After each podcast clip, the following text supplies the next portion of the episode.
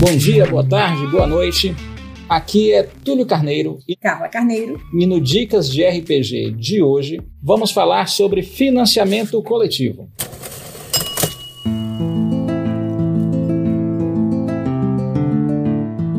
O Dicas de RPG é um oferecimento da Bardos Shop, bardosshop.com.br. Acesse e atualize já o seu guarda-roupa.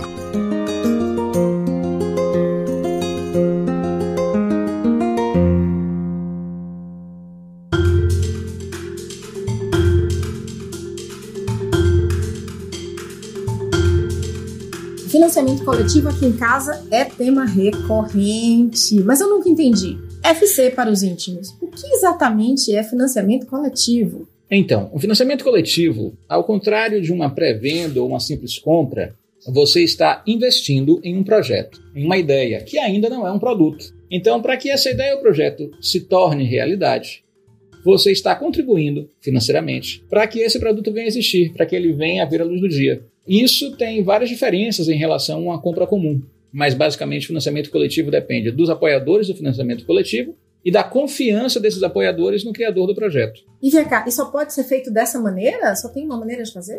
Tem tipos de financiamento coletivo. Então você tem o financiamento coletivo, que é pontual, é, é apenas uma ideia, um projeto, e ele costuma ser tudo ou nada.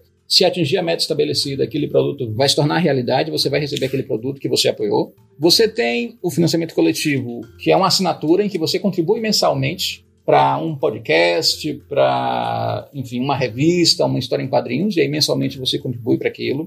Você tem também o que é meta flexível, é como se fosse uma pré-venda, mas às vezes o criador do projeto quer garantir um mínimo de vendas antes de lançar o projeto e lance o financiamento coletivo, via de regra por um preço especial, né, para quem apoiar inicialmente, para você garantir um mínimo de apoiadores para a sua ideia. Entendi, mas quais são as vantagens disso? Então, o financiamento coletivo, via de regra, permite que você tenha contato com o criador do projeto, permite que você dê uma, uma, uma vamos dizer, uma ideia pessoal, né, influencie de alguma maneira como aquele projeto vai terminar. Via de regra também, você tem um nome nos agradecimentos, né? Porque se for um jogo vai ter um manual de instruções, se for um videogame aparece, né, como apoiador e um muito obrigado aos criadores do projeto. E você também pode ter itens exclusivos do financiamento coletivo, como um mimo, como um agradecimento para quem apoiou. Ah, entendo. Mas ó, tudo que sobe desce, tudo que vem tem volta, tem pegadinha nisso aí. Quais são as desvantagens? A maior desvantagem do financiamento coletivo é que às vezes o projeto bate a meta, mas você nunca recebe o produto. Então isso tem muito a ver com a confiança que você tem no criador do projeto, de que às vezes é uma ideia maravilhosa,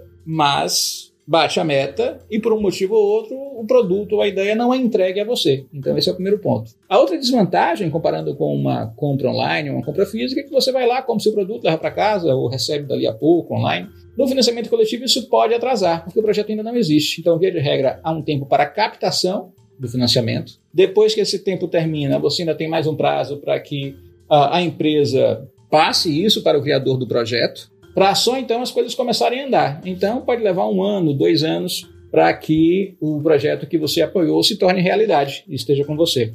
Ah, valeu, amor. Agora consegui entender mais ou menos como é que funciona é, financiamento coletivo. Mas você tem alguma outra consideração? Eu não tenho nenhum conflito de interesses, mas eu já apoiei uns 30 projetos. Uh, nós temos como plataformas nacionais Apoia-se, Catarse Internacional tem o Kickstarter.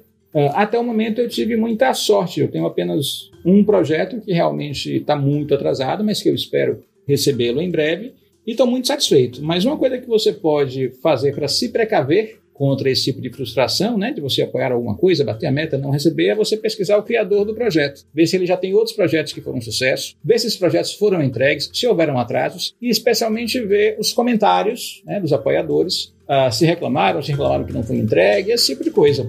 Basicamente é isso.